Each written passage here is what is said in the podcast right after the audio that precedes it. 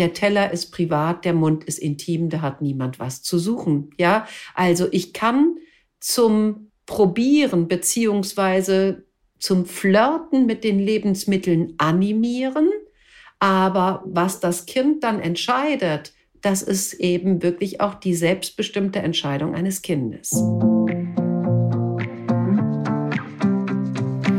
Hallo und herzlich willkommen zu einer neuen Folge Elterngespräch, dem Podcast-Talk von Eltern für Eltern. Ihr merkt es schon, neues Jahr, neue Stimme. Ich bin Christine Rickhoff, Elternredakteurin und selbst Mama von vier Kindern.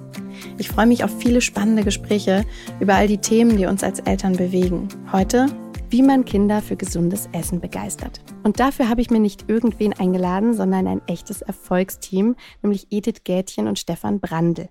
Edith Gätchen ist Ökotrophologin, systemische Therapeutin und Autorin vieler Bücher zum Thema und Stefan Brandl ist Ernährungsberater und Küchenmeister. Gemeinsam geben sie Kochkurse für Kinder und haben auch ein Buch zusammen veröffentlicht, nämlich die geniale Kochschule für Kinder. Schön, dass Sie da sind, Herr Brandl und Frau Gätchen. Danke, hallo. Hallo, wir freuen uns auch. Hallo. Gesundes Essen, gesunde Ernährung für Kinder ist so ein total emotionales Thema, habe ich das Gefühl bei Eltern. Also auf jeden Fall geht es auf keinem Elternabend ähm, gesittet zu, wenn das Thema aufkommt. Es ist immer ein bisschen ein Reizthema, ob es um die, um die Mensa-Verpflegung geht oder die gesunde Brotdose. Es ist immer ein bisschen ein Diskussionsthema. Warum ist das so, Frau Gätchen? Warum ist Essen so ein emotionales Thema? Naja, also hier ist es sicherlich so, dass wir das alle selber auch tun und gleichzeitig sind wir eben diejenigen, die im Sinne der Lehrmeister sind oder Lehrmeisterinnen sind, eben auch für unsere Kinder. Und Essen ist einfach wahnsinnig intim. Und über Ernährung können die immer gut bei solchen Elternabend alle sprechen. Da sprechen ganz viele auch drüber. Aber das Thema eben wirklich auch des Essens, das ist eigentlich eher sehr intim und damit dann eben auch ähm, sehr individuell. Ja, und die einen haben das Gefühl, so muss es sein, die anderen haben das Gefühl, so muss es sein. Aber wirklich so vor die eigene Türe zu schauen, das fällt auch schon mal schwer. Ich habe auch das Gefühl, dass es wirklich, ähm, dass gar niemand so richtig weiß. Also es ist einfach so ein total verunsicherndes Thema, weil sich das auch so gewandelt hat. Wir haben alle eine andere Erziehung genossen als die, wie sie halt heute ist. Und gerade beim äh, Thema Ernährung ist es einfach anders. So, Herr Brandl, Sie haben auch kleinere Kinder. Ähm, wie ist das bei Ihnen? Ist das auch so ein Thema, was einfach nochmal so, mh, hm, wo man so ein bisschen verunsichert ist? Also ich sag mal so, da ich ja beruflich sehr viel damit zu tun habe, verunsichert es mich ehrlich gesagt nicht allzu viel mehr, muss ich sagen. Aber ich bin auch nur ein Mensch und es kommen auch Situationen, wo ich äh, auch ähm, persönlich reagiere, zum Beispiel, wenn ich etwas Leckeres gekocht habe und es kommt vielleicht mal nicht so gut an, wie ich mir das erhofft habe. Ja, also dann kommt natürlich der Moment, wo ich merke, ah, ist so schade und, und wieso schmeckt es euch nicht? Oder habt ihr vielleicht Wünsche, was wir sonst machen könnten?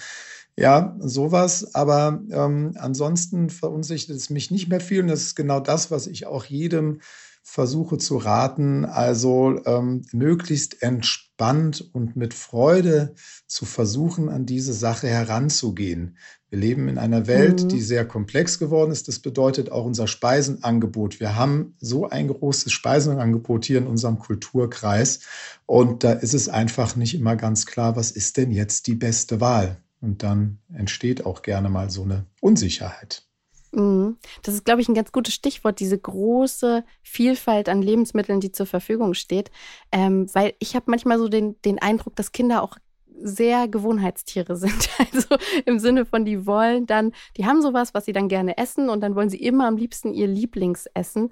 Wie geht man damit um, Frau Gätchen, wenn so die Kinder immer wieder ihr Lieblingsgericht haben wollen und eigentlich bei allem anderen sagen so, oh nee, ich wollte eigentlich doch wieder Fischstäbchen mit Kartoffelbrei und maximal Gurkensalat. Mhm, okay. Einmal würde ich ganz gerne nochmal auch von eben da noch zusteuern bei der Frage, dass sich so wahnsinnig viel geändert hat. Das hat es sich überhaupt gar nicht. Es hat sich nicht viel geändert. Also das, was Kinder essen sollten, um eben gut zu wachsen, das hat sich überhaupt nicht geändert. Das ist genau das Gleiche wie noch vor 50 Jahren. Ja, äh, allerdings kommen mhm. natürlich neue Herausforderungen hinzu Und das, was sich geändert hat, wäre höchstens die Ernährungserziehung. Die hat sich geändert, weil sich insgesamt die Erziehung und eben auch das Bild eines Kindes natürlich auch verändert hat. Also wir haben die UN-Kinderrechtskonventionen, die sind äh, gerade mal so 20, 22 Jahre, glaube ich, alt. Das heißt, vorher hatten Kinder ja gar keine Rechte. Und damit hat sich natürlich auch am Esstisch was verändert. Deswegen finde ich immer wichtig, ne, ähm, das, was sie brauchen, rein physiologisch, mhm. hat sich natürlich überhaupt nicht geändert. Aber das Angebot, wie gerade Stefan schon sagte, ist natürlich auch wesentlich größer geworden. Und der Alltag ist komplexer geworden. Okay, warum haben Sie gerne immer Ihr Lieblingsessen oder immer das eine? Das hat sicherlich was damit zu tun, dass der Alltag so komplex ist, dass Kinder den ganzen Tag unglaublich viel erleben und dann eben gerne beim Essen auf ihre Gewohnheiten gehen, also keine Experimente mhm. machen. Und ähm, das sind die Kinder, die wirklich im Alltag auch viel, viel aufnehmen und die wollen da gerne in Ruhe gelassen werden. Und es gibt aber auch andere Kinder. Es gibt durchaus Kinder, die eben ihren Alltag, sage ich jetzt mal, etwas beschaulicher eben leben. Und die machen mehr Experimente eben durchaus beim Tisch. Also wir können die nicht alle über einen Kamm scheren. Da sind sie unterschiedlich. Also ich spreche immer von einem Talent gerne und äh, die Kinder kommen mit den unterschiedlichsten Talenten auf die Welt, ob für Musik, für Sport oder auch fürs Essen. Und ein Talent heißt nicht, dass ich etwas besser kann, sondern nur, dass mir eben der Energieaufwand, es zu tun, dass der geringer ist. So, und wenn ich einen talentierten Esser habe, der ist durchaus auch mit dabei. Ja, Neues mhm. auszuprobieren und der sagt sich, nee, immer nur Fischstäbchen, Kartoffelpüree Püree und Gurkensalat reicht mir nicht. Ich hätte gern was anderes. Ja, und äh, ja. so ist es eben sehr, sehr unterschiedlich. Ne? Was halten Sie denn von dem äh, typischen Probierklecks, der ähm, so nach dem Motto, der eine Klecks wird probiert und dann, dann kannst du sagen, ob du es magst oder nicht? Auf gar keinen Fall. Das ist somit eigentlich das Schlimmste, was man meines Erachtens machen kann, weil einmal geht man die Gefahr ein, das Kind macht eine Negativerfahrung und geht nie mehr wieder dran. Und da haben wir genügend Beispiele auch von Erwachsenen, das erlebe ich immer in Seminaren. Ja, das musste ich einmal, das, da wurde ich zu gezwungen, das zu essen ja, und das, seitdem bin ich da nicht mehr dran gegangen. Und dann muss man auch hier wieder die Kinderrechte eben vorziehen und ganz klar oder heranziehen und ganz klar sagen, ähm, der Teller ist privat, der Mund ist intim, da hat niemand was zu suchen. Ja, also ich kann zum Probieren beziehungsweise zum Flirten mit den Lebensmitteln animieren, aber was mhm. das Kind dann entscheidet, das ist eben wirklich auch die selbstbestimmte Entscheidung eines Kindes. Mhm, verstehe ich. Das ähm, machen aber noch viele Eltern so, ne? Also dieses, dieses, äh, du probierst das aber oder es gibt keinen Nachtisch, wenn du das jetzt nicht auf isst und so weiter. Das, ähm, davon würden sie tatsächlich allem, also von diesem ganzen Druck würden sie abraten. Auf jeden Fall. Der Nachtisch ist ein leckeres Essen und keine Erziehungsmethode. Ne, da, ne, also da, der Nachtisch ist was Gutes. Den habe ich ja gemacht und den habe ich zubereitet und der ist, dient nicht als Erziehungsmethode, sondern ist einfach etwas, was richtig gut schmeckt. Fertig. Mehr ist es nicht. Und äh, wir wollen ja nicht, dass die Kinder aus einer Wenn-Dann-Situation heraus essen, sondern dass sie essen, weil sie heute diesen Mut haben, weil das heute so eine tolle Farbe hat, weil heute einfach der Tag ist, an dem ich das essen möchte. Ja, das heißt selbstbestimmt, das ist ja unser Ziel und nicht fremdbestimmt. Und ich bin mir sehr, sehr sicher, egal wem ich als Erwachsenen frage, ja, keiner von uns Erwachsenen möchte gezwungen werden, etwas zu probieren. Keiner. Mhm. Wobei wir es wahrscheinlich alle als Kinder mussten. Ne? Das ist so eine, ähm, so eine Erziehungsmaßnahme, die gab es früher total. Ja, aber Sie haben schon recht. Ne? Also man hat so diese Negativerfahrungen, die hat man auf jeden Fall gesammelt, dass man so ganz unangenehme Geschmäcker noch. Also es gibt so Dinge, die mag ich bis heute nicht, weil ich sie essen musste. Ja, total. Ganz genau. Und mhm. das bleibt eben fest hängen. Und im Endeffekt ist das eine, eine Situation, wo Eltern ihre Macht ausüben. Und das ist sowieso nicht erlaubt. Eltern haben die Macht einfach so aus der Situation heraus, aber sie dürfen sie nicht ausüben. Und im Endeffekt ist das ja nur ein Zeichen eben der Hilflosigkeit, wenn ich meine Macht ausübe. Nichts anderes. Ja? Also da muss ich auch mich an mhm. die eigene Nase fassen, finde ich. Was mache ich dann aber mit Kindern, die so, ähm, ja, die sich nicht so verführen lassen beim Flirten mit den Lebensmitteln, die einfach sagen, probiere ich nicht, dies nicht, das nicht, jenes. Ich, ich reduziere mich jetzt wirklich auf fünf Lebensmittel, die mag ich und äh, der Rest interessiert mich nicht. Was mache ich da? Ja, dann mache ich das. Dann ist dieses Kind diese fünf Lebensmittel, aber da kann es gut sein, dass es die nicht jeden Tag gibt. Aber was es jeden Tag bei jeder Mahlzeit geben kann, ist eben gutes, frisches, aufgeschnittenes Vollkornbrot. So, das heißt, wenn das Kind bei dieser warmen Mahlzeit nichts findet, dann kann es immer sich am Vollkornbrot satt essen und dann hat es fast alle Nährstoffe. Nicht alle, aber fast alle Nährstoffe, aber das ergänzt sich mit dem Rest. Und ich muss ganz ehrlich sagen, in der Beratung habe ich das ja ohne Ende, diese Frage, die eben Sie gerade gestellt haben. Und wenn ich dann mal näher nachfrage, ja, was ist denn Ihr Kind, dann stelle ich immer fest, dass diese Kinder, die eigentlich nichts essen, aus jeder Lebensmittelgruppe eine Sache sicher essen. Und dann läuft für mich alles gut. Hm, verstehe. Ja, ich glaube, dass man da wirklich auch, ähm, ja, man liest so viel darüber und gesunde Ernährung ist so wichtig. Und ich glaube, dass da der Anspruch von Eltern dann ganz schön groß ist und dass es ganz viel um eigene Versagensängste dann auch gibt, äh, geht und dass man Angst hat, sein Kind nicht zu versorgen mit den notwendigen Nährstoffen. Also ich glaube, das ganze Thema hat so einen angstbehafteten Aspekt einfach. Gibt es denn Lebensmittel, bei denen Sie, ich glaube, Herr Brandl, da haben Sie, glaube ich, durch, durch Ihre ähm, Berufserfahrung bestimmt so ein paar Lebensmittel, die Sie aufzählen können, die Kinder einfach nicht mögen. Ist einfach so. Die meisten Kinder. Also ganz klares Nein. Ah. Ich sage mal, es gibt, also es gibt äh, ganz einfach keine Leben, also keine Lebensmittel, die nicht für Kinder geeignet sind. Ja, natürlich jetzt, wenn wir im U3-Bereich sind, da gibt es Dinge, die Kinder noch nicht essen können, wie zum Beispiel den Honig. Aber äh, danach ähm, steht die Welt offen und äh, es gibt immer wieder Beispiele. Denk, also wenn jeder mal in seine Kindheit zurückdenkt auch und überlegt, das ist genauso wie mit diesem Probierklecks. Wie war das für mich? Was war das ein Gefühl, wenn etwas auf meinem Teller war? Was jeder kann sich da reinversetzen. Genauso das Thema, was habe ich denn für Sachen gegessen, wo vielleicht die Mehrheit der Erwachsenen sagt, ähm, das essen Kinder nicht. Eins meiner Lieblingsessen als Kind war Leber mit geschmorten Zwiebeln, geschmorten Äpfeln auf Kartoffelpüree, also eine Leber Berliner Art. Da würde ein Großteil der Menschen heutzutage sagen oder auch damals eventuell, also das ist nichts, was Kinder essen. Ja, also wir können immer davon ausgehen, dass Kinder für alles offen sind, alles probieren. Mhm. Die Möglichkeit gibt es. Ob sie es machen, das steht in den Sternen und das muss auch nicht sein. Aber es kann sein. Die Möglichkeit besteht immer.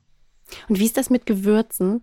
Würden Sie so sagen, wenn Sie mit Kindern kochen, muss das immer alles so. Ich habe manchmal das Gefühl, dass Kinder, Kindergerichte manchmal so nach nichts schmecken. Und dann denke ich mir so, hm, und meine Kinder zum Beispiel mögen super gerne, wenn man da Pfeffer draufhaut. Und das mochten die auch schon mit drei oder vier ganz gerne. Ist man dazu vorsichtig teilweise? Hm, sicherlich, doch, das auch. Da hält man sich oft äh, zu viel zurück. Natürlich überwürzt, das wollen wir auch nicht. Das ist aber für Erwachsene ja genauso wenig gut. Einfach mal ein bisschen experimentierfreudig sein. Mal gucken, einen Kreuzkümmel nutzen. Ähm, wie ist das mit, mit, mit Piment, mit, mit Kardamom? Also ein Curry, ein mildes Curry gibt es ja auch. Also es muss auch nicht immer so scharf sein, in kleinen Mengen eingesetzt. Ähm, oder Zimt ist ja auch ein Gewürz, was in der Regel auch mal ganz gut ankommt. Also einfach mal rumexperimentieren, aber nicht zu viel. Kinder haben einen sehr feinen Geschmackssinn und können somit schon kleine Nuancen rausschmecken äh, und lernen so Stück für Stück diese Geschmacksrichtungen auch kennen und werden offener Stück für Stück für mhm. eine Bandbreite an verschiedenen Geschmäckern. Und wenn wir in die Kulturen der Welt reinschauen, da wachsen Kinder mit den verschiedensten Geschmackseinflüssen auf und verschiedensten Gewürzen und Zubereitungsarten. Das ist für diese Kulturgruppen dann völlig normal. Ja. Also mhm. es kommt darauf an, welcher Umgebung wachsen die Kinder auf, welche Möglichkeiten bekommen sie, Geschmäcker kennenzulernen. Ja, es war. Das hat mich immer so ein bisschen beruhigt bei der Beikost, wenn ich mir dann so angehört habe, dass Leute gesagt haben, ach, in Indien, da fangen wir mit Spinat an. Ja. so, da war ich dann immer so, ah ja, okay, also muss es gar nicht der Möhrenbrei sein, wenn den das Kind nicht mag. Interessant. Also man hat da ja immer so eine Abfolge im Kopf, so und so muss es sein. Und ähm, da mal so im Kopf mal von Abstand zu nehmen, hat mich immer total entspannt als Mama.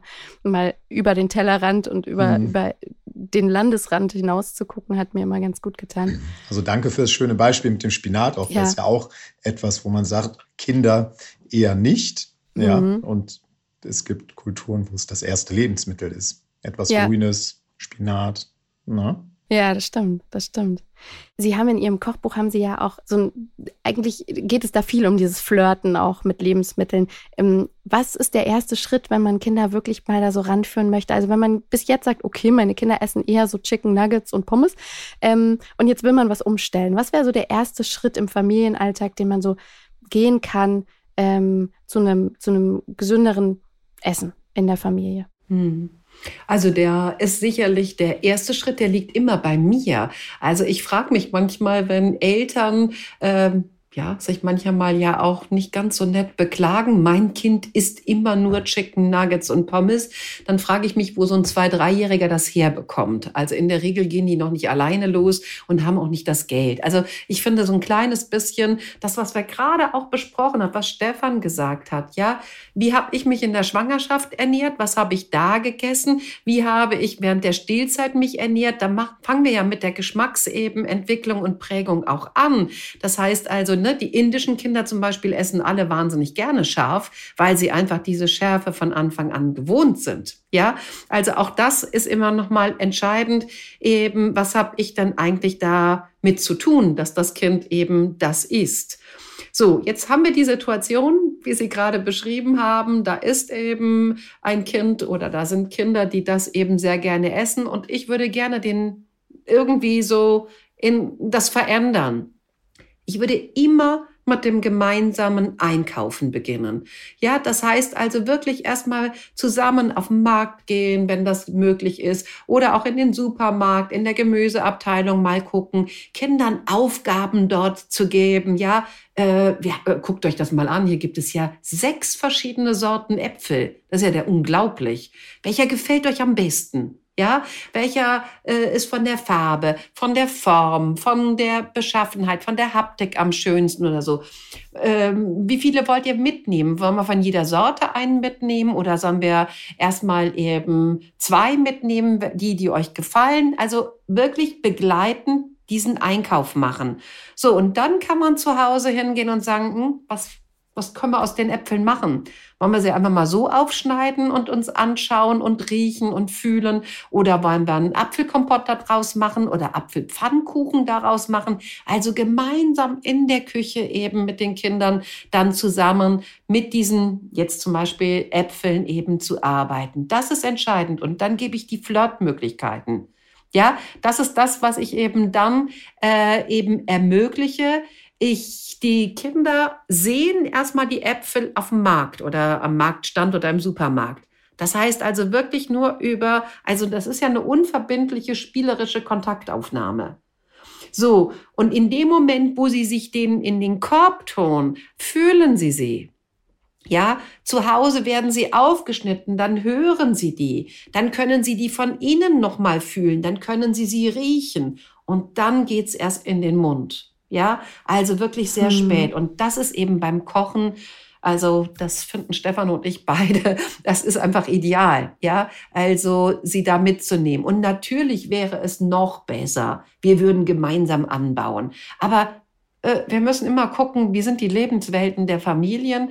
Ich hätte das mit unseren Kindern auch nicht geschafft. Wir hatten nicht die Möglichkeiten. Wir haben immer mal Kresse gesät und wir haben immer auch mal Keimlinge gemacht, aber wir hatten keinen Garten, wo wir jetzt irgendwas hätten anbauen können oder Balkon oder sowas. Ne?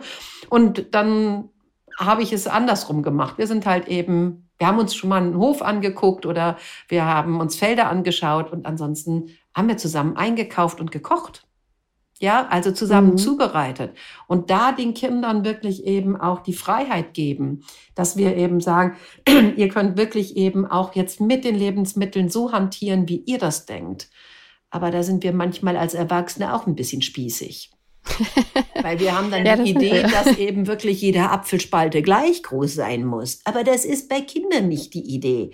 Und da geht es darum, einfach auch hier zu lassen. Ja, du machst eben, hast deine Vorstellung. Aber das Kochen ist einfach ideal zum, äh, zum Flirten. Hm? Weil die Kinder auch stolz sein dürfen. Ne? Also ich weiß, in der Corona-Zeit hat mein Mann mit den Kindern ein Gewächshaus gebaut. Und ähm, da haben wir dann, wenn wir eine Gurke gekauft haben, haben wir dann die Kerne auch eingesät. Wir haben dann immer gegoogelt, wie macht man das jetzt mit äh, Gurken, wie macht man das jetzt mit äh, Melonen, wie auch immer. Wir haben da ganz viel experimentiert und gemacht und vieles ist auch daneben gegangen. Manches ist super geworden aber die sind mit einem ganz anderen Stolz an die Lebensmittel rangegangen. Ähm, und das ist ja auch, wenn die selber kochen dürfen oder mithelfen dürfen, dann kommt ja so, ich habe die Soße gemacht oder ich so, mhm. ich, ich durfte ausprobieren, wie viel Salz, habe immer reingemacht und durfte dann selbst probieren. Das macht ja ganz viel aus, ne? weil ein Kind dann ganz mit einem anderen Gefühl an das, an das Gericht rangeht. Ne? Ja, ich habe mal mit zwei Kindern für eine äh, für mal so ein kleiner Film habe ich mit zwei fremden Kindern ähm, zu Hause bei mir gekocht und wir wurden dabei eben auch äh, gefilmt und die Eltern standen auch hinten im Rücken. Und ich habe mit denen ein Gemüsecurry äh, gemacht mit äh, mit roten Linsen und die haben geschnitten, die haben gekocht, die haben gemacht und wir haben die Gewürze reingetan. Und dann habe ich gesagt, so jetzt, jetzt, jetzt ist Abschmecken. Wer möchte abschmecken? Wir müssen ja gucken, ob es wirklich auch lecker schmeckt. Wir wollten das ja für die Eltern kochen. Und dann haben die beiden, also ich habe denen das gezeigt, wie das geht mit den Löffeln. Und dann haben sie abgeschmeckt. Und dann sagte der eine, er schmeckte und schmeckte. Und dann sagte der eine, da fehlt noch Zucker, Edith. Also Zucker wollte er da reintun. Die Eltern im Hintergrund sind zusammengezuckt vor lauter, oh Gott, wie kann denn das sein? Zucker ins Curry und so. Und dann habe ich gesagt, okay, hier ist mein, mein Glas mit dem Zucker und habe das aufgemacht und mehr habe ich nicht getan. Und dann ist dieser Kerl da reingegangen mit Zeigefinger und Daumen und hat eine kleine Prise Zucker genommen, hat die in diesen großen 5-Liter-Topf Curry reingetan, hat umgerührt, hat probiert und hat gesagt, lecker. Ja, das war sein Abschmecken. Die Eltern äh, haben hinterher nur gesagt, wie konnten sie denn da so vertrauen? Ich habe gesagt, es war mir klar, der wird da keinen Kilo Zucker reintun. So, und ansonsten hätte er auch was gelernt. Und äh, die haben beide, beide Kinder haben das gefuttert wie sonst was, weil eben sie hatten das selber. Die Möhren waren groß und klein, manche waren weich, manche waren hart, aber es war lecker. Ja, so und ich glaube, dieses einfach hinzugehen und zu sagen, hey, schmeckt mal ab, guckt mal, macht ihr einfach mal ja, und nicht eben unser, ja, wir haben ja halt gerne so eine ideale Welt, die wir vorgeben, ne? Die ist nicht hm. immer die richtige. Das stimmt. Das machen wir Ernährungswissenschaftler ja. nur.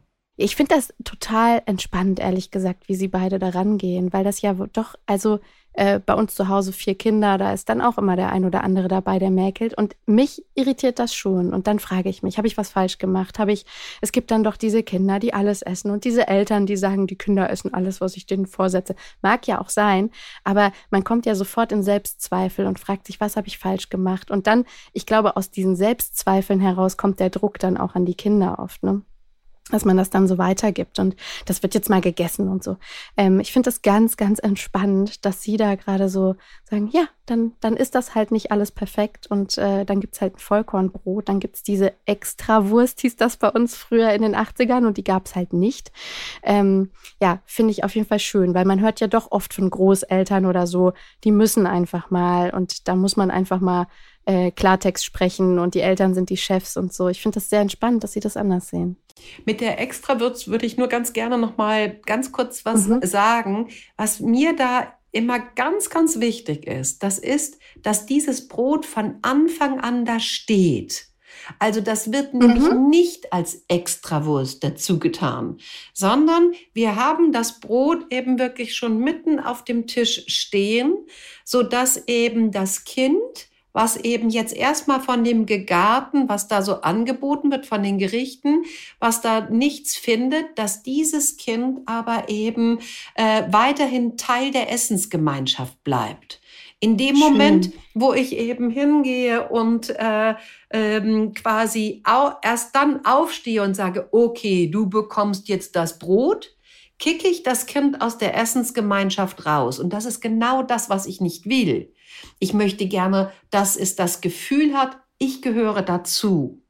Ja, und das ist eigentlich nur in Deutschland so der Fall, dass wir kein Brot hinstellen. Interessant, ja. Das heißt, in allen anderen Kulturen steht Brot beim ja, Essen. Spannend. Und Stimmt. Wie, und wie cool finden wir das? Gehen wir zum Italiener, gehen wir irgendwo zum Griechen, gehen wir zum Franzosen? Finden wir das doch mega, erstmal so ein bisschen Brot zu essen, zwischendurch nochmal, Geschmack neutralisieren. Finden wir alle gut, oder? Stimmt, total. Herr Brandl, machen Sie andere Gerichte für Kinder als für Erwachsene oder gehen Sie da den gleichen Weg und sagen, also wir haben ja schon drüber gesprochen, dass Kinder grundsätzlich alles essen, aber gehen Sie den gleichen Weg mit Kindern wie mit Erwachsenen? Nein, also nein, das nicht. Ähm, ich äh, gucke schon, ähm, mit was für Kindern, wenn ich jetzt mit Kindern zusammen koche, die ich zum Beispiel nicht kenne, sehr, sehr unterschiedlich, wenn ich das beruflich mache oder auch zu Hause koche, dann äh, überlege ich mir schon etwas dabei, weil Kinder ähm, der Unterschied zwischen Kindern und Erwachsenen ist, dass Kinder noch nicht so viele Esserfahrungen gemacht haben, also nicht so viele Lebensmittel kennengelernt haben. Und dann schaue ich schon drauf, welche Lebensmittel kennen sie denn oder wie, wie offen sind sie gerade und versuche dann mit dem, was ich koche, da so ein bisschen dran anzuknüpfen quasi. Mhm. Also ähm, das ist auch nochmal ein Punkt. Also Bekanntes mit Unbekannten verknüpfen, führt dazu, dass das Unbekannte auch näher rückt. Ja, ja? ja. Also eher angenommen wird. Ähm, das war jetzt eben, wo Sie sagten, mit, ähm, was war das, Chicken Nuggets und Pommes, ne? das sind ja so diese, oder Pizza. Ähm, dann, dann, wenn ich ein Kind habe, was zum Beispiel recht einseitig ist und diese Sachen bevorzugt, würde ich mir überlegen, okay, was kann ich denn machen? Ich könnte zum Beispiel ganz plump hingehen und sagen, ich mache eine Pizza zusammen mit dem Kind und ähm, macht dazu einen Möhrensalat. Ja, aus dem einen Grund, wir haben etwas, ah, mh, hm, super, wir haben eine Pizza, die kenne ich, die ist bekannt. Und jetzt gibt es irgendwas Neues, einen Möhrensalat ist die Frage, wird dieser Möhrensalat gegessen oder nicht? Das, wie gesagt, ist äh, ja nicht unser Ziel, sondern es hat, ist ein schönes Erlebnis, eine schöne Esssituation mit dieser Pizza. Und es macht diesen Möhrensalat einfach auch nochmal ähm, nur eine, Vertrauenswürdiger eine wahrscheinlich. vertrauenswürdiger ne, in dieser Gesellschaft quasi. Genau, also das ist der Unterschied bei Kindern und bei Erwachsenen. Es ist ja eher so, dass wir als Erwachsene viele, viele Esserfahrungen gemacht haben und, und viele Kombinationen auch kennen, viele verschiedene ähm, erst Kulturen kennengelernt haben, Gerichte aus aller Welt und, und dann viel breiteres Spektrum an ähm, ja, Dingen kennengelernt haben, die vertrauter sind, aber auch nicht bei allen Erwachsenen. Das muss man ja auch sagen. Ist ja auch nicht je nachdem, wie die aufgewachsen sind, welche Erfahrungen sie gemacht haben, kann das auch relativ einseitig sein. Ja, und dann gibt es das schöne Komponentenessen auch noch bei Kindern, dass sie ein Gericht haben, wo die einzelnen Komponenten getrennt serviert werden, sage ich mal. Ja, also wenn wir jetzt das Gemüsecurry von äh, das Curry von Edith aufgreifen, könnte man die Linsen einzeln zubereiten, das Gemüse zubereiten, eine Soße zubereiten. Und so habe ich da ein Gericht, das sich, ja, das wir dekonstruiert haben, so nennt man es heutzutage, und die Kinder sehen ganz klar, was drin ist und können jede Komponente für sich in Ruhe entdecken. Dann Raclette ja. für Fortgeschrittene sozusagen. Das wäre dann schon ein Curry, indisches Curry-Raclette, genau. Richtig. ja, aber voll klug, weil man damit ja den Kindern wieder so eine Selbstbestimmtheit gibt. Das ist, manchmal frage ich mich auch, wenn ich so Kantinenessen mhm. für Kinder sehe, so Fischragout in so einer grauen Soße mit irgendwelchem mhm. Gemüse, das man nicht mehr erkennt. Ganz ehrlich, äh, hätte ich auch als Kind erstmal, oh Gott, gedacht, nee, das auch ist als Erwachsener, ne? auf jeden ja. Fall, ja. Und was man noch ein bisschen bedenken muss, ist, dass, äh, dass Kinder, ähm, also bei Kindern schmeckt es oder es schmeckt nicht. Ja, da ist kein, ah, das ist äh, gesund, das muss ich essen oder da sind viele Vitamine drin und wir Erwachsenen treffen die Entscheidungen auch gerne mit dem Kopf. Ich esse jetzt einen Apfel, weil der ist gesund, das tut mir gut. Das machen Kinder in der Regel nicht. Mhm. Ja?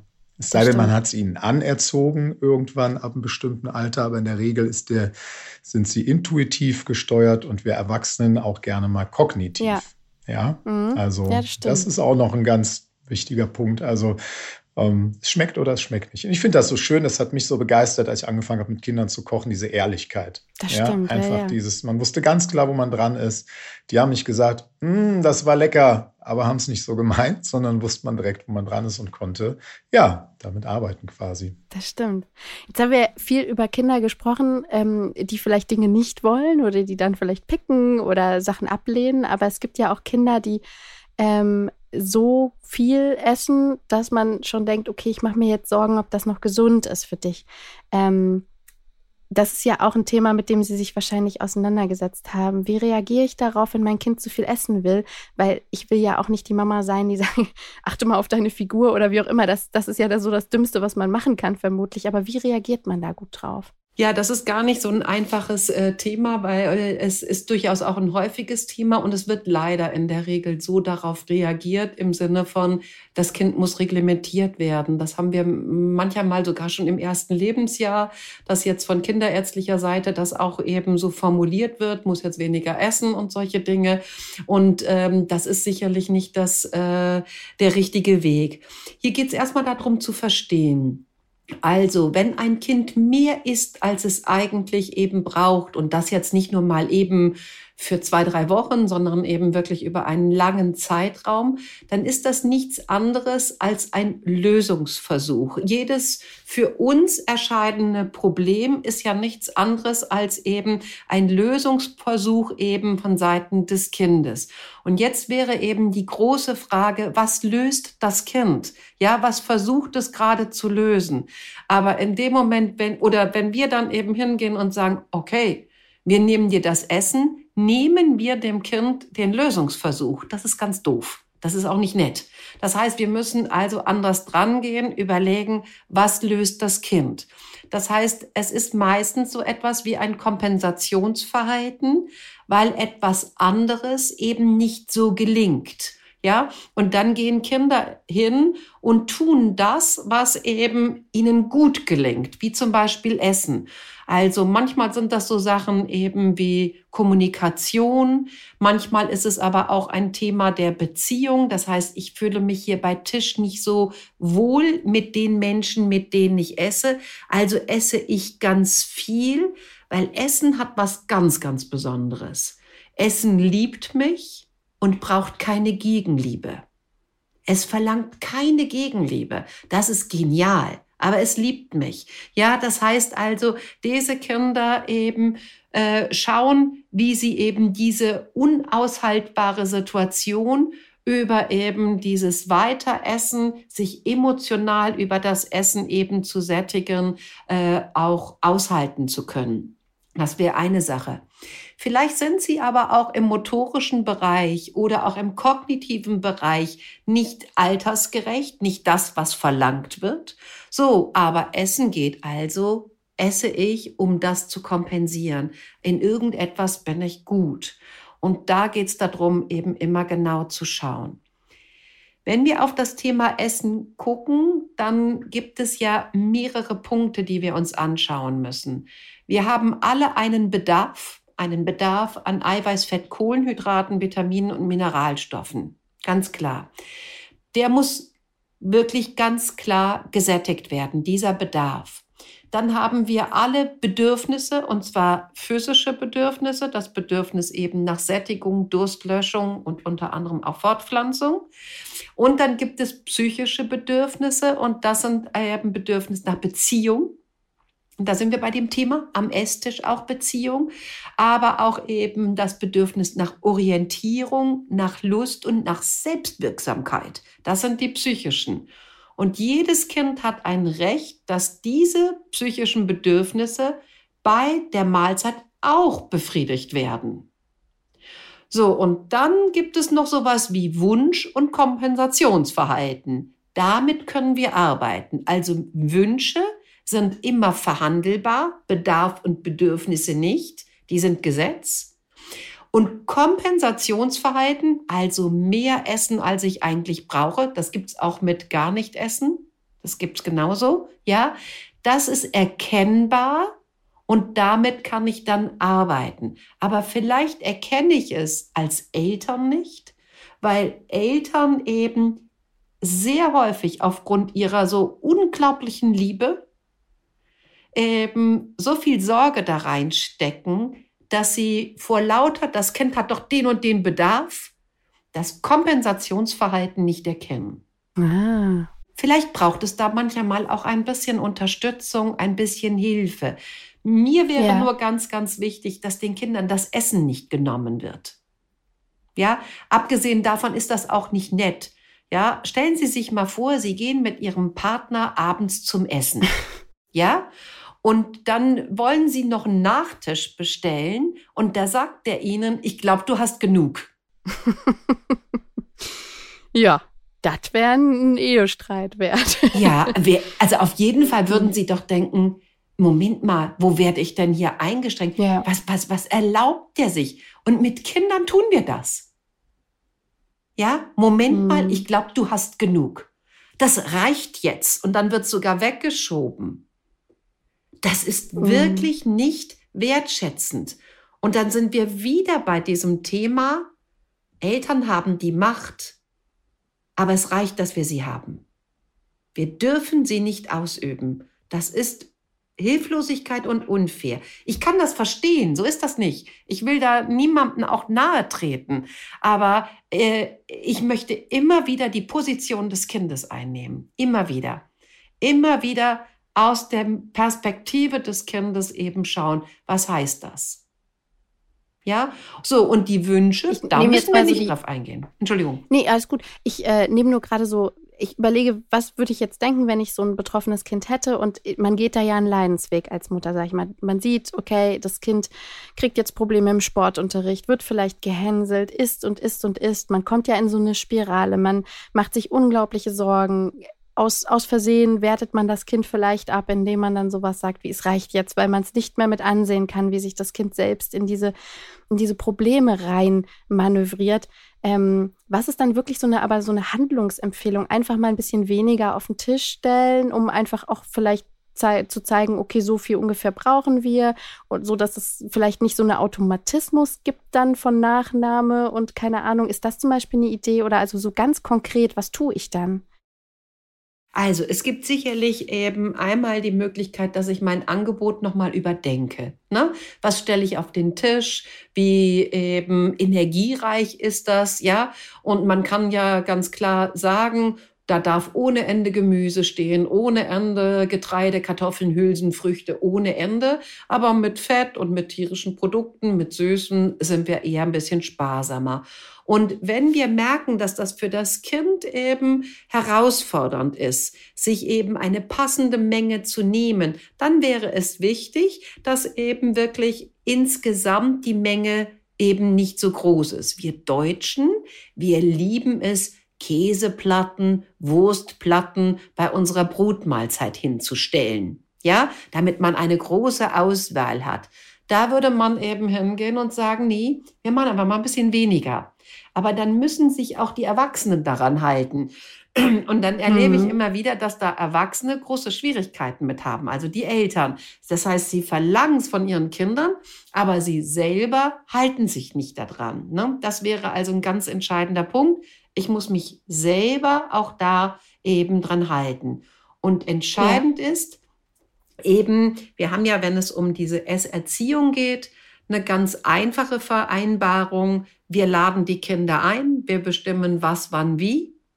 Und die Kinder bestimmen dann, ob und wie viel. Das heißt, wir haben durchaus eben das, die Verantwortung, Struktur und das, was da ist, eben zu bestimmen. Ja. Auf den ersten Teil Ihrer Frage würde ich gerne noch eben kurz eingehen. Und das ist eben, Sie äh, wenn wir sehen, okay, das, wir haben Sorge, das Kind manövriert sich in irgendwas hinein, ja, dann ist immer entscheidend zu schauen, was läuft gut. Wir haben die Tendenz, auf das zu schauen, was nicht gut läuft. Das ist aber eine Sackgasse. Das bringt's nicht. Sondern wir gehen jetzt hin und gucken, was läuft gut dieses Kind ist vielleicht gigantisch in Mathematik, mega im Zeichnen. So, dann fördern wir das und gucken, wie wir dem Kind da eben alles geben, dass da das Kind so ein gutes Statement bekommt, dass es eben nichts kompensieren muss über das Essen. Ja. So, das ist genauso, wenn ich weiß, wir, Sie hatten eben den Gurkensalat, wenn ich weiß, Gurke läuft, ja, aber alle anderen Gemüse laufen nicht, dann sehe ich zu, dass mehr Gurke geht. Da sehe ich nicht zu, dass das andere auch gegessen wird. Ja, also ich mache immer mehr von dem, was gut läuft und nicht von dem, was nicht gut läuft. Das ist unlogisch. Ja, nee, ist total, ja, sehr nachvollziehbar auf jeden Fall. Bei allen Kindern läuft etwas. Ich kriege das immer mit in der Beikost. Da muss ich manchmal auch ein bisschen schmunzeln, wenn da mir die Eltern sagen, es geht gar nicht. Das Kind isst nicht und isst nicht und isst nicht. Und dann frage ich immer, ähm, wie schläft es denn? Super. Ich sage, also, was wollen wir denn noch mehr? Kann ja nicht alles, das Kind, oder? Ja, es ist eine Fokusverschiebung, die einfach gut tut allen. Ne? Ja, total schön. Gibt es noch irgendwas, von dem Sie denken, so, oh, ich möchte es gerne allen Eltern da draußen sagen zu diesem Thema? Das ist einfach total wichtig ähm, bei Ihnen beiden. Ja, ich, also ich fange einmal an. Also ganz sicher der allerwichtigste Punkt bei uns selber anfangen. Ja, und nichts von den Kindern erwarten, was wir selber nicht erfüllen. Ich finde, das ein ganz, ganz wichtiger Punkt, weil ähm, so gehen wir auch immer auf Augenhöhe und können uns gemeinsam auch weiterentwickeln. Ja, auch wir Erwachsenen sind nicht perfekt und äh, wer von uns Erwachsenen ist ein guter oder ein schlechter Esser oder wie man es bei Kindern immer so gerne einteilt. Ja, aber auch selber nochmal gucken, hey, okay, ähm, ah, ich esse ja so gern Süßes und ich will aber eigentlich auch mal weniger Süßes essen. Und von meinem Kind erwarte ich, dass es da ganz dolle drauf guckt und sich einschränkt. Ähm, ach komm, machen wir das jetzt mal zusammen. Weißt du was? Guck mal, ich mache jetzt mal mit und wir ähm, schauen jetzt mal, ähm, ja, was essen wir denn gerne an Süßes, was haben wir denn so da und, und ähm, wie, wie äh, wollen wir denn da gemeinsam ähm, gemeinsame Regeln treffen und äh, das auf Augenhöhe quasi angehen. Ich glaube, das ist das aller, eins der allerwichtigsten Punkte. Der zweite ist entspannt bleiben. Das klingt jetzt so einfach. Sie haben es auch eben im Eingang schon gehabt. Ähm, aber ich ähm, habe auch zu Hause, bei uns gibt es auch sicherlich mal stressigere und weniger stressige Situationen am Esstisch. Und die beste Erfahrung habe ich einfach damit gemacht, wenn es mal stressig wird, zu sagen, okay, mal ganz zurückfahren, und sich das ja. Ganze ein bisschen anschauen. Und dann merkt man schon, der Rest beruhigt sich auch so ein bisschen mit. Also wirklich dieses entspannt bleiben und gucken, sind diese Ängste und der Stress jetzt wirklich angebracht oder gibt es auch andere Wege? Ja, vieles erledigt sich dann von selbst. Ne? Genau wie mit dem Probierklecks, wenn man den mal weglässt und dieses Du musst probieren weglässt, das nimmt uns den Druck und den Kindern genauso und die Atmosphäre wird schon wieder um einiges schöner und entspannter. Ich finde, dass das Vollkornbrot und das Entspanntbleiben gehen ja fast schon miteinander einher. Das finde ich einen wunderbaren, wunderbaren Lifehack. Frau Gärtchen, haben Sie auch noch so, einen, so einen Punkt oder, oder haben Sie schon alles gesagt? Ja, also für mich wäre, um so ein bisschen zusammenzufassen, eben ähm, einmal als Eltern eben, ich koche für mich und lade meine Kinder ein. Damit habe ich schon eine ganz andere Haltung und die macht mich dann auch entspannt, weil die Frage ist ja immer, wie geht entspannt? Ne? Also, ne, das ist ja immer das Thema. Also, das fände ich einen ganz, ganz wichtigen Punkt. Das ist einfach die Veränderung eben dieser Haltung. Ähm, und dann wäre mir nochmal eben wichtig zu betonen, dass Essen deutlich mehr kann als lecker und nicht lecker, viel und wenig. Wir haben so viele Möglichkeiten, über dieses Thema mit unseren Kindern in Kontakt zu kommen. Ob es eben dieses gemeinsame Anbauen ist, Einkaufen ist, Zubereiten ist, aber auch mal über die Farben zu sprechen, ja, über Nuancen zu sprechen und somit dann eben auch jede Menge Lerngelegenheiten den Kindern zu bieten, ja, das äh, fände ich einfach total schön, weil ich finde es so schade, dass das so, das ist so unglaublich reduziert. Lecker, nicht lecker, viel wenig. Da, danach wird eben geguckt. Aber ich finde, dass Essen wirklich deutlich mehr kann. So, und der letzte Punkt wäre für mich, äh, aus der Sorge raus, rein ins Vertrauen. Vertrauen heißt nichts anderes als nicht wissen. Wenn ich es weiß, muss ich ja nicht mehr vertrauen, dann weiß ich es ja. Und ich glaube, das ist die herausforderndste Aufgabe, die wir als Eltern haben, unserem Kind, was wir mehr lieben als alles andere auf der Welt, zu vertrauen. Aber es ist die einzige Möglichkeit, wie sie eines Tages gehen können. Das stimmt. Schön. Ich kann das ja so laut sagen, weil ich ja vier Kinder habe, die schon gegangen sind. Also von daher. Ich habe sie ja nicht mehr. Zu ja, dann weiß man, ne? Dann weiß man, ob es geklappt hat oder nicht. hm. Ja, vielen, vielen Dank Ihnen beiden. Das war so aufschlussreich, entspannend und ähm, ja, hat mir auch als Mama total geholfen. Ich merke schon, ein Vollkornbrot kann in so vielen Familien, glaube ich, Familienfrieden herstellen. Wunderschön, wenn es so einfach sein kann. Herzlichen Dank. Ich ähm, freue mich total, dass Sie in unserer Folge mit dabei waren. Und wenn ihr noch mehr wissen möchtet über die Arbeit von Edith Gärtchen und Stefan Brandl, dann schaut einfach mal in die Show Notes. Dort findet ihr alle Links und Infos zu dieser Folge. Wenn ihr Kritik, Fragen oder Themenwünsche habt, dann schreibt uns wie immer gerne an podcast.eltern.de. Bis wir uns wieder hören, lasst es euch gut gehen und alles Liebe aus Hamburg.